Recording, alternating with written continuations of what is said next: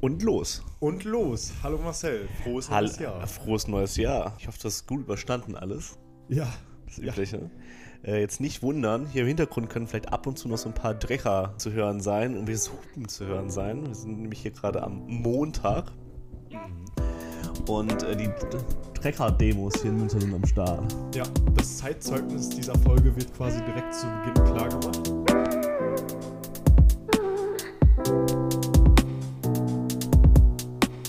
Ja. Denn Bauern sind wütend. Bauern sind wütend, also einfach so generell. Ja, Bauern Ja. sind wütend.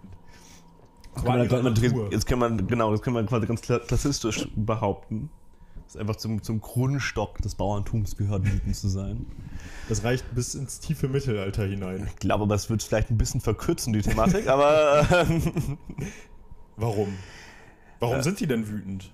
Ja, sie sind im Großen und Ganzen wütend, weil äh, sie scheiße für ihre Lebensmittel bezahlt werden. Und ich finde das erstmal einen fairen Punkt. Ja, also scheiße bezahlt werden zu Protest ist eine Logik, die, die ich erstmal nachvollziehen Genau. kann. Also äh, als, als, als kleiner Sozialist, der ich ja bin, äh, bin ich für, für, für Klassenkampf im wahrsten Sinne des Wortes immer sehr stark zu haben. Ja, Deswegen protestieren immer gerne. ja. Äh, wir können natürlich über die Art und Weise streiten und wir können streiten, wem oder wen die äh, Baumbewegung im Endeffekt äh, anklagt. Man könnte ja jetzt erstmal sagen, also warum beschweren die sich überhaupt jetzt mal ganz im Ernst? Deren Einkommen wird doch schon seit Jahren so stark subventioniert. Also das ist doch jetzt eigentlich nur fair, äh, dass da mal nach Leistung bezahlt wird und nicht nach Subvention.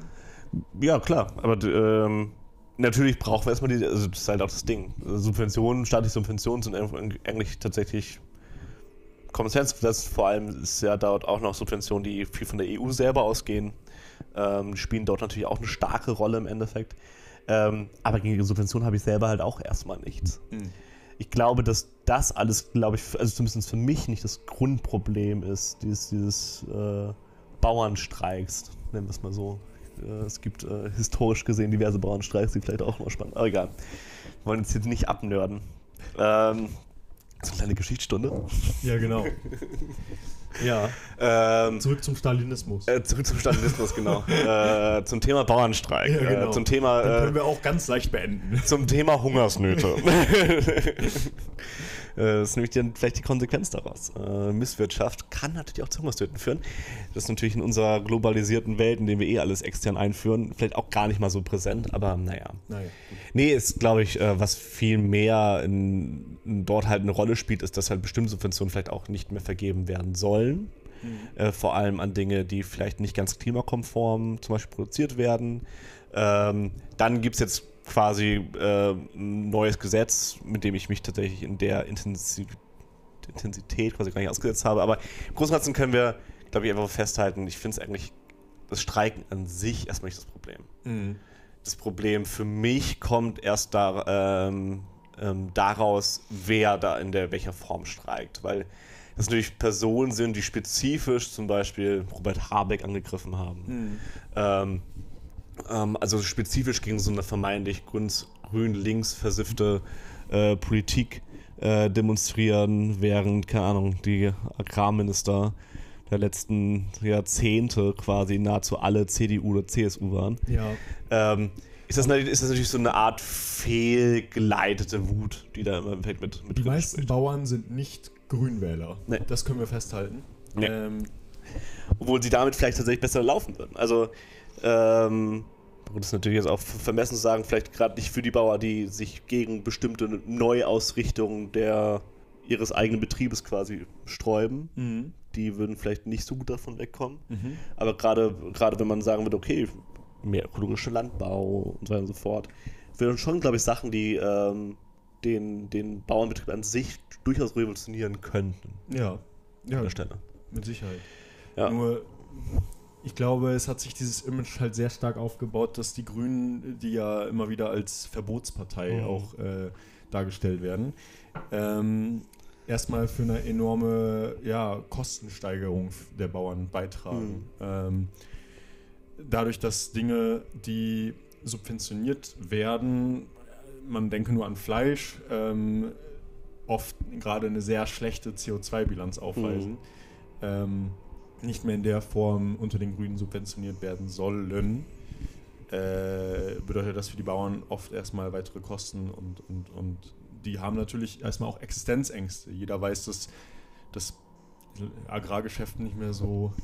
Ja, das, das, genau, das seit Jahrzehnten ja schon nicht mehr. Also ja. Das muss man auch sagen. Das heißt, klar, also die, die, die, ich, bin, ich bin mit der Frage groß geworden, wie viel eigentlich ein Liter Milch kosten müsste, mhm. damit äh, der Bauer sich davon äh, quasi sein, sein ganzes Betrieb finanzieren könnte. Und das muss man dazu auch sagen, es gibt da ja auch durchaus Bauer, Bauernschaften, die sind so riesig und so kostspielig und die spielen trotzdem Plus ein. Also das darf man halt auch nicht vergessen. Es gibt durchaus, äh, wir reden jetzt nicht von dem kleinen kleinen Familienbauernbetrieb, sondern es gibt ja durchaus auch riesengroße Bauernbetriebe. Zwangsläufig. Die's, äh, die, keine Ahnung, die Millionen, also wenn man sich überlegt, was so, was so Landmaschinen teilweise Zwangsläufig, kosten. Zwangsläufig. Ja. Ich habe das selber mitbekommen, also meine eigene Familie kommt äh, von der einen Seite her von so einem kleinen Hof aus einem Dorf. Das ging vor, ich sag mal, 60, 70, 80 mhm. Jahren leicht, sich damit irgendwie äh, zu erhalten. Mhm äh, aber auch als ich noch ein Kind war, habe ich mitbekommen, wie mehrere kleine Bauernhöfe äh, äh, aufgehört haben, dem, also im Betrieb, den Betrieb eingestellt haben. Mhm. Oder von großen Höfen aufgekauft wurden, weil es für die kleinen Betriebe sich nicht gelohnt hat, diesen Betrieb aufrechtzuerhalten und das Geld, das sie für den Verkauf des Hofs bekommen haben, dann mehr wert war, mhm. während sehr große Bauernhofsbetriebe nur durch ihre Größe in der Lage sind, quasi Gewinn zu machen. Äh, mhm. Äh, und dadurch ergibt sich, ja, am Ende wird der Markt kleiner und aufgeteilt zwischen vielen, äh, zwischen wenigen großen Bauernhöfen. Mhm. Ja. Ja, und dann, genau, und dann, was halt zusätzlich halt im Endeffekt noch kommt, ist, jetzt diese, diese, diese Streichungen in der Form sind halt eigentlich gar nicht mehr so präsent, wie sie wie sie waren. Also man, die Subventionen sollten ja gestrichen werden. Sie werden nicht mehr in dem Maße gestrichen, wie es geplant worden ist. Da ist die Regierung durchaus zurückgerudert. Trotzdem streiken die Bauern dazu, was halt im Endeffekt auch noch wichtig ist, werden sie halt auch in großen Teilen instrumentalisiert. Durch die neue Rechte, durch die AfD, durch etc. pp. Ähm, die diese Strukturen sehr gut unterwandern, was natürlich auch relativ praktisch ist und relativ gut geht, weil wir natürlich von einem relativ konservativen Klientel so oder so schon sprechen. Ja in Form der Bauernschaft. Das heißt, dort ist natürlich ähm, das Ressentiment, was da, was da besteht, sehr einfach im Endeffekt oder einfacher zu instrumentalisieren, weil das Gedankenstrukturen sind, die vorher schon quasi bekannt sind. Ähm, das kommt halt auch noch dazu. Und dann passiert halt sowas wie ähm, ähm, das, das mit Habeck, sitzt auf einer Fähre fest, wird so quasi dort von, von so einer Bauernschaft oder von, von so einer Demonstration belagert oder von unterschiedlichen Bauern belagert. Ähm, was ja. natürlich auch jetzt vom, vom Bild her nicht unbedingt das einer Demokratie entspricht. Nee, aber ist es nicht auch irgendwie interessant, dass äh, die, die Regierung jetzt zurückrudert? Denn man muss ja sagen, also die Regierung war ja auch erstmal sehr lange damit beschäftigt zu schauen, wie man so ein Haushaltsdefizit jetzt irgendwie mhm. kitten kann. Ja. Und jetzt äh, sieht man diese Proteste und die Regierung sagt relativ schnell: Moment, Moment, Moment, streichen wir doch nicht alles. Mhm. Ihr habt ja recht und so weiter und so fort. Und da muss man natürlich wieder gucken, wenn man, zumindest wenn man sich das, und das tut sie ja, wenn man sich dieses Ideal beibehält, äh, einen ausgeglichenen Haushalt mhm.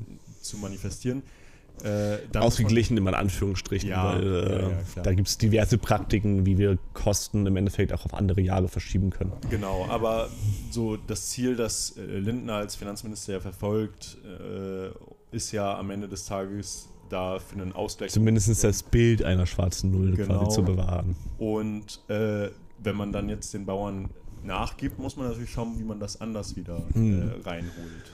Genau, da kann man ja zum Beispiel an Bildung sparen. Genau. Ähm, das wäre ja ganz praktisch. Ja, genau. ähm, ja, 100 Prozent. Also generell, ich halte jetzt nicht viel von der schwarzen Null. Also für mich, von, von mir aus sollen sie da gerne mehr subventionieren. Wir sind eins der reichsten Staaten der Welt. Wir haben irgendwie 60, oder glaube ich gar nicht, nach, nach Corona waren es glaube ich 70 oder 75 Prozent unseres Bruttoinlandsproduktes, also was wir jährlich im Endeffekt einnehmen, sind unsere Schulden. Mhm. Ähm, das ist eins der geringsten Schulden, äh, Verschuldungen weltweit. Ähm, und wenn wir ehrlich sind, Schulden haben keinen wirklichen Einfluss auf ähm, irgendwelche, also generell das Schöne beim Staat ist ja, ein Staat ist nicht im Endeffekt das gleiche wie eine Privatperson. Ich wollte gerade sagen, Ähm, muss das, man heißt, immer wieder das heißt, man kann sich, also das nennt sich MMT, Modern Monetary Theory, wo sich Staaten quasi im Endeffekt so stark verschulden können, sehr, sehr stark verschulden können, ohne dass irgendwas im Staat selber passiert. Hm. Und erst wenn der Staat instabil wird, aufgrund von Krieg, aufgrund von Krankheit, hier Corona etc. pp., beginnt Inflation. Das ist aber unabhängig von der Staatsverschuldung. Ja. Die würde so oder so passieren. Wir sind eines der reichsten Staaten, haben trotzdem Inflation ja. durch, durch Corona etc. pp. Das heißt, die Staatsverschuldung ist unabhängig oder entkoppelt von der Inflation. Das sieht man zum Beispiel in Japan. Japan hat 260% Staatsverschuldung, ist eines der verschuldesten Staaten weltweit, ist aber wirtschaftlich eins der inflationsärmsten. Wo man halt erkennt, okay, man muss halt immer gucken, äh, wie stabil ist der Staat an sich, politisch vor allem, sozial stabil und dann der Rest wird, äh, genau. Ja, so äh, Weltwirtschaft for Dummies ist ja auch so, dass man da jetzt mal den Schritt gehen muss. Wenn ich jetzt als Privatperson verschuldet bin, dann ist es ziemlich klar, wem ich Geld schulde, Mhm. äh, wer die Gläubiger sind und wie ich wieder aus den Schulden rauskommen kann. Mhm. Aber wenn ein Staat verschuldet ist, dann möchte ich erstmal die Frage aufwerfen, wem schuldet dieser Staat eigentlich? Ja. Vor allen Dingen, wenn man überlegt, dass so gut wie alle Industrienationen, wenn nicht sogar alle weltweit verschuldet sind. Mhm. Wem schulden die denn was? Also, Das Problem ist immer, wenn du den Amis schuldest. wenn du den was schuldest, Wenn du Dollar schuldest. Ach so. Ganz genau. Wenn das ganz präzise, was, was ja die Amis sind im Endeffekt. Aber wenn du im Endeffekt Dollar schuldig bist, Mhm. also eine fremde Währung, die nicht deine eigene ist, einem anderen Land schuldig oder generell dann schuldig bist, dann gibt es Probleme. Das war zum Beispiel mit Griechenland der Fall. Mhm. Griechenland hatte sehr starke Dollarschulden gehabt. Äh, weswegen Griechenland dann quasi im Sinne des Wortes im- implodiert ist in dem Moment. Ähm, und daraufhin quasi in Anführungsstrichen gerettet werden musste. Aber können die Griechen dann nicht total froh sein, dass sie sich dann bei uns verschulden durften? Ja, genau. Dann dürfen sie es bei uns, uns verschulden. Und die zahlen auch brav alle Schulden ab und sind auch inzwischen äh, aus allen roten Zahlen wieder raus. Ja. Trotz hoher Staatsverschuldung. Dafür hat mitunter der äh, Rest in Peace unlängst verstorbene Wolfgang Vögel schon gesorgt. Ja. ja, man fragt Dass wir unser mal. ganzes Geld zurückbekommen. Ja, man fragt sich mal, Rest in Peace, Rest in Piss. Es sind, das sind immer so Fragen, die man, die jetzt vielleicht nicht so klar zu beantworten sind, wie bei, äh, Kissinger. Kissinger zum Beispiel. Äh, das Schäuble dann doch, doch eine spannendere Figur vielleicht, Ja, ja. eine dynamischere Figur in der Politlandschaft. Ähm, aber auch wenn wir da uns angucken äh, zum Thema äh, Geld, die ganzen Steuer, also ähm, Steuerkoffer, Affäre und so ein Kram, die bei ihm eine Rolle. Egal. Ich kann auch bei Gott nicht behaupten, dass ich ein Schäuble-Fan bin. Und ich finde, wenn ein Friedrich Merz sagt, es war sein größter politischer Mentor, sagt das sehr viel über ihn aus. Ja, ich will vielleicht dann doch nicht so viel mit der Person an sich zu tun haben. Aber meine Standards sind auch relativ gering geworden, wenn es darum geht, Politiker erstmal als Demokraten zu würdigen. äh, Nee. Ja, wir sind ja im Endeffekt vom, vom Eigentlichen schon wieder abgekommen, was wir halt immer sehr, sehr gut können. Ja. Äh, Bauernproteste. Ähm, genau. Also Ich glaube, Bauernproteste. das Grundproblem ist halt wirklich die Unterwanderung dieser Bauernproteste durch, durch äh, rechte, rechte Parteien, durch äh, sehr, sehr rechtes Gedankengut.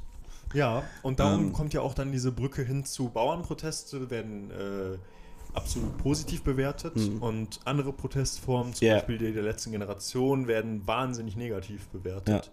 Und da muss man sich natürlich fragen, warte mal, ganz kurz, also natürlich können wir uns darüber streiten, ob ein Protest irgendwie angemessener ist, wenn er in Traktoren geschieht oder ob der jetzt aufgeklebt auf der Straße passiert. Aber darauf möchte ich gar nicht so ein. Erstmal muss man sich ja die grundlegende Frage stellen, die Bauern treten erstmal für private Interessen ein und die letzte Generation tritt erstmal für ein Gemeinwohlinteresse Mhm. ein. Was ist, also, das ist ja vielleicht auch nochmal eine Frage, die man da aufmachen kann. Hm. Was ist denn dann legitimer? Ja gut, man kann natürlich auch sagen, okay, äh, die Bauerinteressen sind ja auch schon irgendwie gebunden an ein gewisses Grad des. Allgemeinwohl. Ja, eine grundlegende Nahrungsversorgung äh, deutschlandweit, spezifisch dort, ähm, ist ja schon eine Sache, die jetzt nicht irrelevant ist Keine im Endeffekt. Ähm, Und Gemeinwohlinteressen der letzten Generation sind natürlich auch irgendwo private Interessen. Genau. ähm, genau, und da, da also gerade die letzte Generation hat auch viel so mit privaten Ängsten richtig zu tun. Also da fand ich zum Beispiel auch die, ähm, die Doku-Podcast aus dem Hause Böhmermann äh, auch sehr praktisch zu, weil dort auch mal quasi klargestellt wird, dass da auch teilweise echt merkwürdige Machtstrukturen quasi in der letzten Generation herrschen mhm. und dort auch viel so personelle Ängste quasi instrumentalisiert werden. Alles geschenkt an der Stelle. Ähm, ja, ich würde halt schon, aber da halt schon behaupten, okay, ich glaube, die Bauern an sich vom Klientel her sprechen, glaube ich, anders über sich selber, als sie im Endeffekt über die letzte Generation sprechen würde, obwohl beide sehr ähnliche Formen der Demonstration quasi im Endeffekt wahrnehmen. Ja. Ähm, das ist also auch, auch jetzt die ganze Innenstadt ist blockiert ähm, durch Traktoren, ähm, die sich quasi im Endeffekt ähm, auf eine bestimmte Art und Weise halt dann dort auch mobilisieren. Ähm, Autobahnauffahrten sind gesperrt, Leute kommen nicht zur Arbeit. Es sind alles diese gleichen Argumente, die eigentlich der letzten Generation der vorgeworfen. Vor, vorgeworfen. werden, genau. Und ob ich jetzt äh, festgeklebt bin und es erstmal sehr lange dauert, bis die Person da weggetragen werden Oder kann. ob ich mit 500 Traktoren in der Innenstadt stehe und da auch genau. nicht wegkomme, genau. ähm, ist genau. vielleicht erstmal zweitrangig. Genau, also die festgeklebte Person ist zwar schwieriger zu entfernen, aber dafür ist sie auch nur ungefähr 60 Zentimeter breit, mhm. während der Traktor, der kann zwar schneller weggefahren werden, mhm. wobei ich, wenn ich in naja, ich würde sagen, wenn ich mit 500 Traktoren in ja, der Innenstadt genau. sitze, fährst du da auch nicht schnell weg. Nee, richtig, genau. So, genau. Ähm, deswegen, klar, äh, glaube ich, dass da sehr ähnliche Strukturen quasi im Endeffekt herrschen, aber die Dinge quasi unterschiedlich bewertet werden von außen. Ähm, aber das ist halt eine Sache, die für mich jetzt auch politisch gesehen nichts Neues ist. Man muss nur das, gleich, das gleiche Strukturen, das gleiche funktionale, also gleiche Mobilisierungseffekte im Endeffekt, sowohl in der Linken als auch in der Rechten zum Tragen kommen, ähm, aber unterschiedlich bewertet werden, weil die einen rechts und die anderen links sind. Ähm, Man muss nur natürlich sagen, der Bauernprotest ist wesentlich weniger abstrakt auf eine Art. Mhm. Also, dass ein Bauer sagt, ich habe zu wenig Geld, ich setze mich jetzt in meinen Traktor und fahre irgendwo hin und will demonstrieren, mhm. das ist relativ stumpf. Ja, ja und das, wir, kennen, wir kennen diese Bilder ja auch. Wir kennen diese Bilder durch, durch, durch die Demos von äh, aus der Autoindustrie. Ja. Wir, also wir kennen diese genau. Bilder im öffentlichen Sinne, dass genau. Leute demonstrieren gehen. Aber dass Personen, die der letzten Generation angehören, die ja schon per se erstmal relativ abstrakt ist, weil die letzte Generation ist nicht irgendwie mhm. offizieller Vertreter von Umweltschützern mhm. oder irgendwas, sondern die ganze Organisation ist schon, welche Gesichter mhm. stecken eigentlich dahinter, wer macht das. Mhm. Das ist schon abstrakt. Das Problem ist abstrakt, denn mhm. es ist nicht allgegenwärtig, sondern es ist ein zukünftiges Eintreten. Mhm. Es ist zwar schon auch irgendwie allgegenwärtig, aber in der Vehemenz, wie es benannt wird, ist es noch nicht allgegenwärtig und dann dafür einzutreten, indem man sich irgendwo hinklebt, ist auch für viele Leute nicht leicht hm. ergiebig.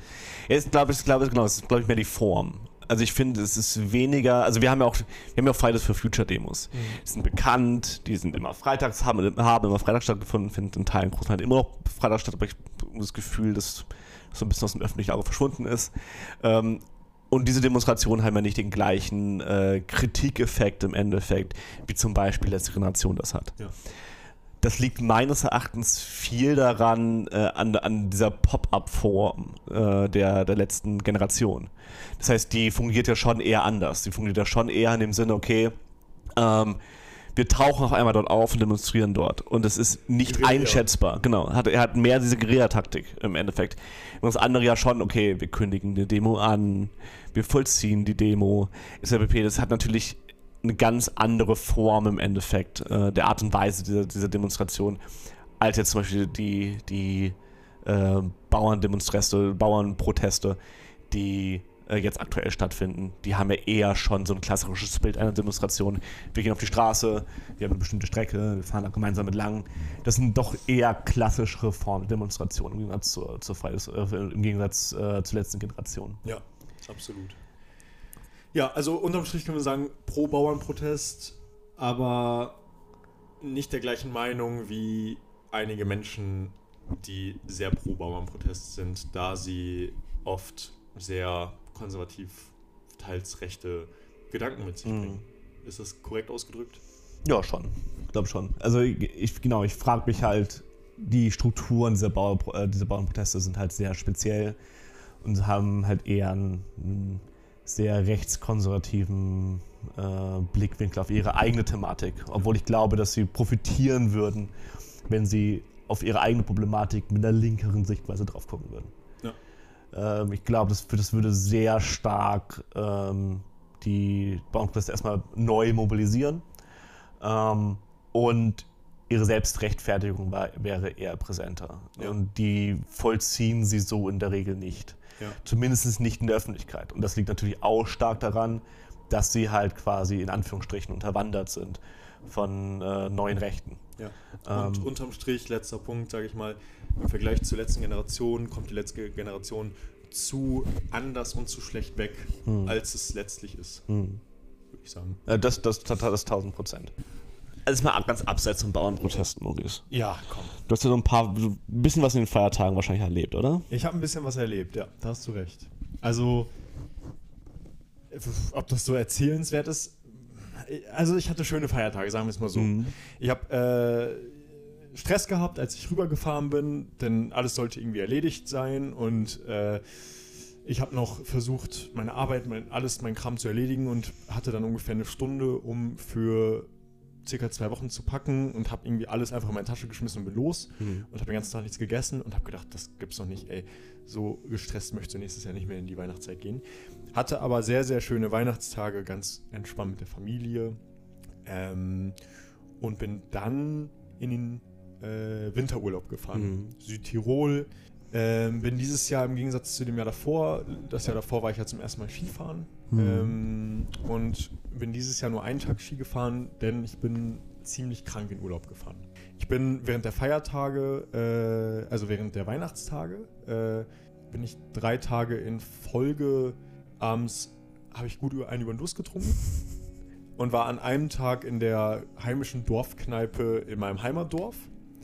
Und da waren sehr viele Leute und ich glaube, ich habe mich da irgendwo angesteckt und habe mich perfekt, genau eigentlich wie das Jahr davor, perfekt vor meinem Urlaub, vor meinem Skiurlaub und Winterurlaub äh, angesteckt. Bin ziemlich krank dann in den Urlaub gefahren ähm, und dachte die ganze Zeit, ja, du hast hundertprozentig Corona. Mhm. Symptome stimmten, passten. Ähm, und bin aber trotzdem mitgefahren, weil ich Mhm. wusste, dass die Leute, mit denen ich fahre, die Familie von meiner Freundin, dass die alle schon eigentlich durchimmunisiert waren, Mhm. ähm, weil sie es vorher hatten. Und habe dann irgendwann nach ein paar Tagen im Urlaub auch mal einen Test gemacht, der war aber negativ, Mhm. obwohl ich die Symptome noch hatte. Also ich habe irgendwas anderes wahrscheinlich gehabt, hat sich aber angefühlt wie Corona. Und habe dann aufs Skifahren weitestgehend verzichtet. Einen Tag bin ich gefahren, Mhm. ähm, habe aber auch dieses Jahr gemerkt, also krank Ski zu fahren ist wahnsinnig anstrengend. Ich war eigentlich nass geschwitzt. Würde sagen, also generell Skifahren schon anstrengend genug, glaube ich, Maurice. Also. Ja, genau. Und dazu ist Skifahren auch wahrscheinlich so der teuerste Urlaub, den man machen kann. äh, denn ich habe jetzt an einem Tag Skifahren um die 90 Euro ausgegeben für Equipment plus Skipass. Mhm.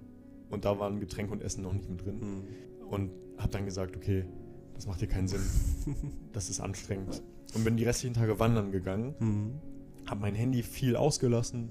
Ähm, und Natur, eine Woche Sonne pur. War sehr, sehr erholsam. Habe mich sehr darüber gefreut. Und war dann eigentlich passend gesund zum Abfahrttag wieder. ja. Kannst du mindestens so ein bisschen nochmal mit Ausblick aufs nächste Jahr der Zeit nochmal so ein bisschen reflektieren, was du gerne machen wollen würdest? Hast du noch neue Erkenntnisse im Gegensatz zur letzten Podcast-Folge? Was ich machen wollen will, Ja. jetzt 2024.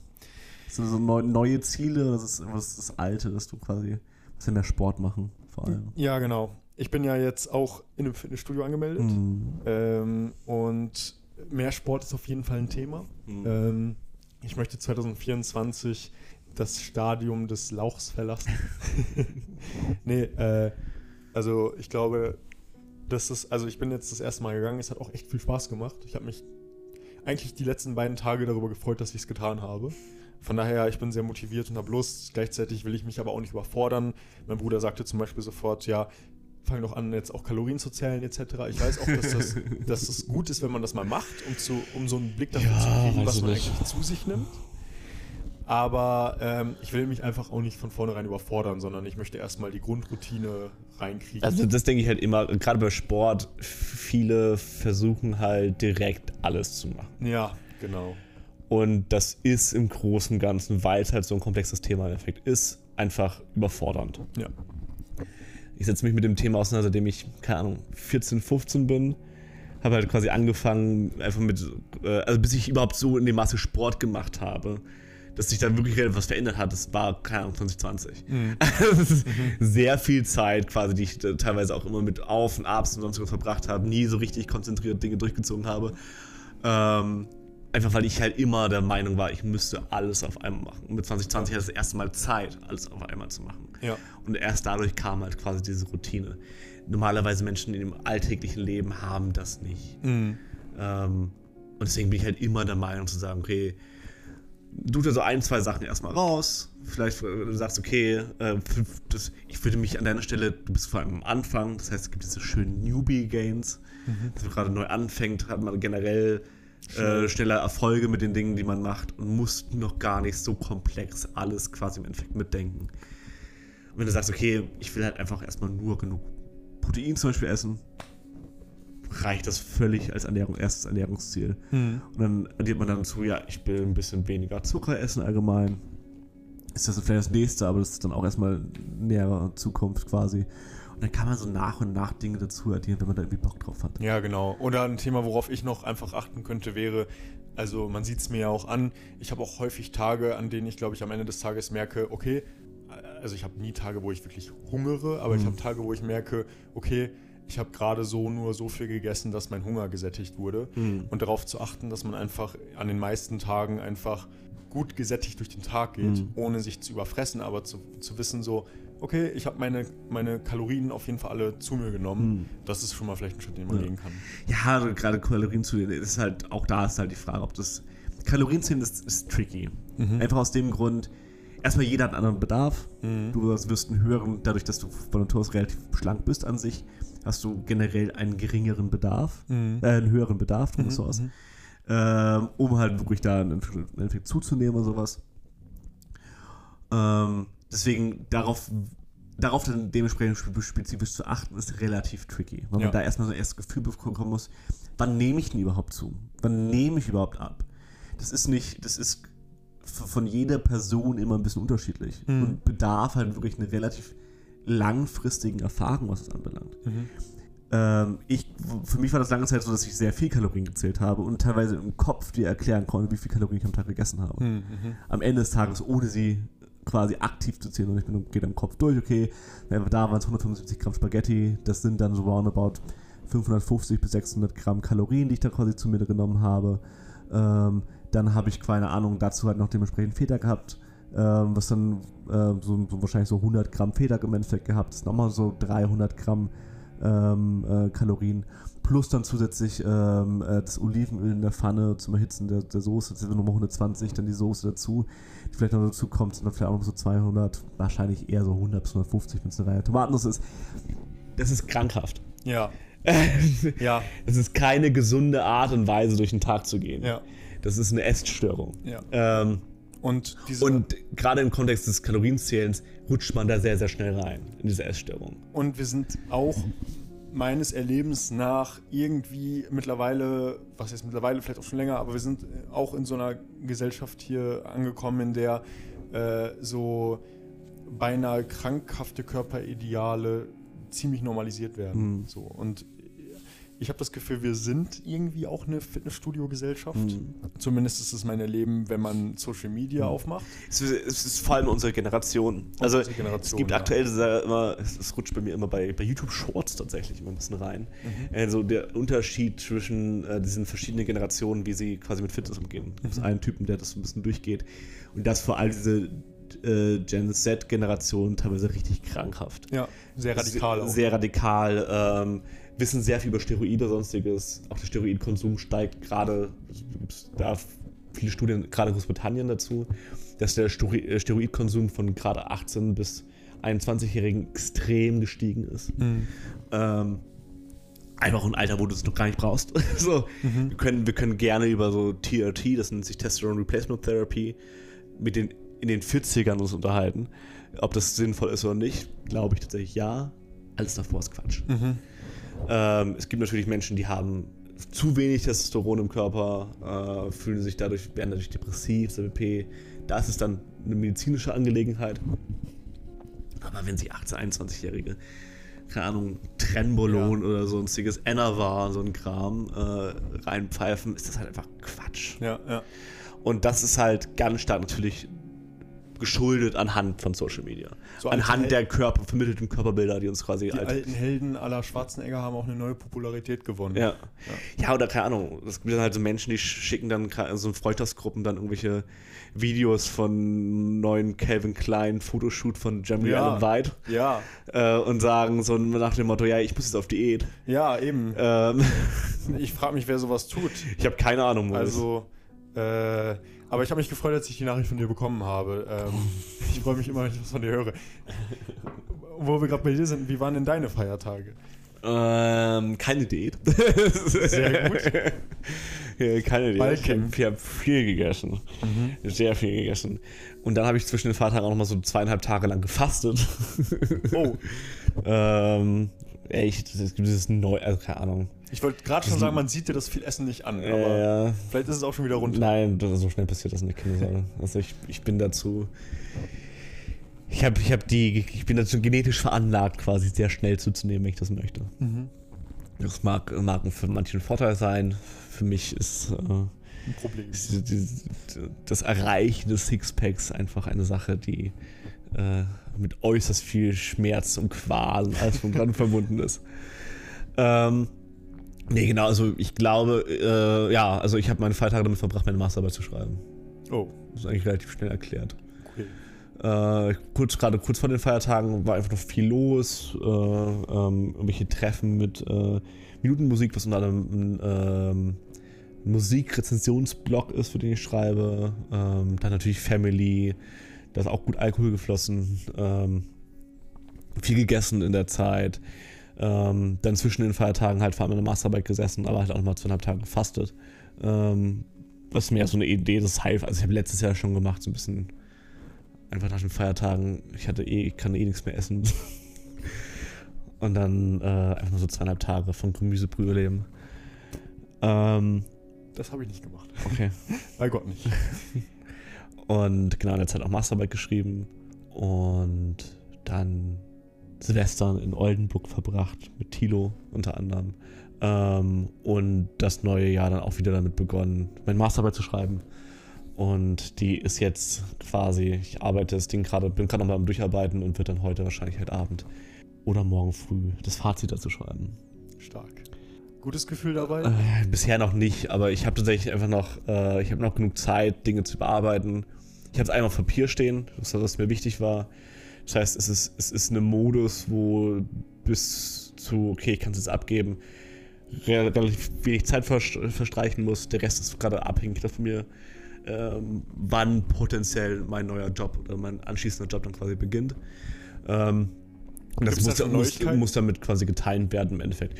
Ich bin gerade am Bewerbungsschreiben, okay. äh, beziehungsweise. Das klingt jetzt nämlich gerade so, als wenn jetzt schon ein fester Job fest. Nee, also ich habe, glaube ich, so, ich habe, glaube ich, so zwei, drei Bewerbungen geschrieben an Jobs, die, für die ich einfach sehr, sehr gut geeignet bin.